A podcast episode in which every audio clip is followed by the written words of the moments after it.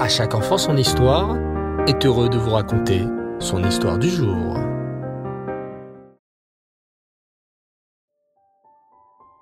Shavuatov les enfants et Reftov, bonsoir, j'espère que vous allez bien et que vous avez passé un super beau Shabbat.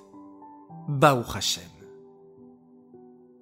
Ce soir, comme à notre habitude, je vais raconter une histoire sur le Baal Shem Tov, bien sûr, vous l'avez deviné. Et oui, nous sommes Motsai Shabbat et nous avons cette formidable coutume d'écouter et de raconter une histoire sur ce grand sadique. Écoutez bien. Un chassid du Baal Shem Tov vint une fois vers lui et le sollicita. Rabbi, je voudrais tant pouvoir voir Eliaou Hanavi. Pour toute réponse, le Baal Shem Tov lui dit de se rendre chez une certaine famille d'un village voisin et d'y passer avec eux le Shabbat, emportant avec lui toutes les provisions qui seraient nécessaires pour lui et la famille. Là-bas, dit le Baal Shem Tov, tu pourras voir Hanavi. Le disciple, plein d'enthousiasme, accomplit à la lettre les recommandations de son maître. En arrivant, quelques instants avant Shabbat, il fut surpris de voir qu'aucun des préparatifs habituels n'avait eu lieu.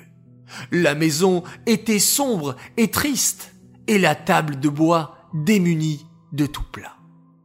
Ainsi, il partagea les provisions qu'il avait emportées avec cette famille, qui ne cacha pas sa joie.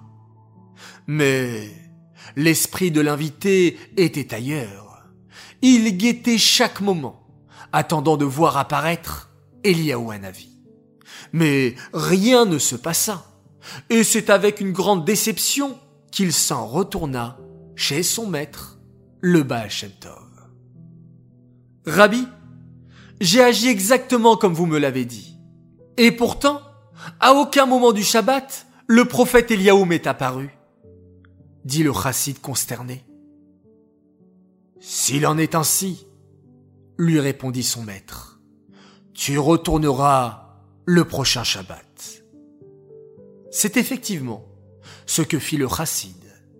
Et en arrivant devant la porte de cette pauvre famille, avant même d'avoir pu frapper, il entendit un des enfants de la maisonnée se plaindre à sa mère. Maman, maman, comment allons-nous passer ce Shabbat? Nous avons tellement faim et nous n'avons même pas de quoi faire du pain. La mère, confiante, répondit à son enfant. Mon chéri, ne t'en fais pas. Ne te fais pas de soucis. Aie confiance en Hachem. Peut-être nous enverra-t-il une fois encore le prophète Eliaou, comme il en a été la semaine passée. Entendant cela, le chassid comprit quel avait été le message de son rabbi en l'envoyant ici?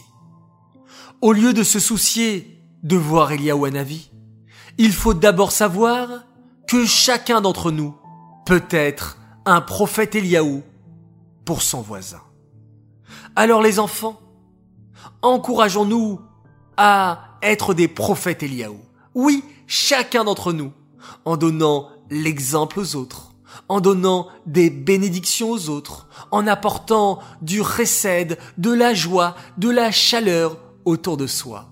Et avec tous ces petits Eliaou c'est sûr que le grand, l'immense prophète Eliaou va venir immédiatement nous annoncer la venue du Mashiach. Voilà les enfants, je vous dis Laila Tov, très bonne nuit, Shavuatov, très très belle semaine, qu'Akadosh Baoru nous apporte que des joies et de belles nouvelles. On se quitte en faisant un magnifique schéma Israël.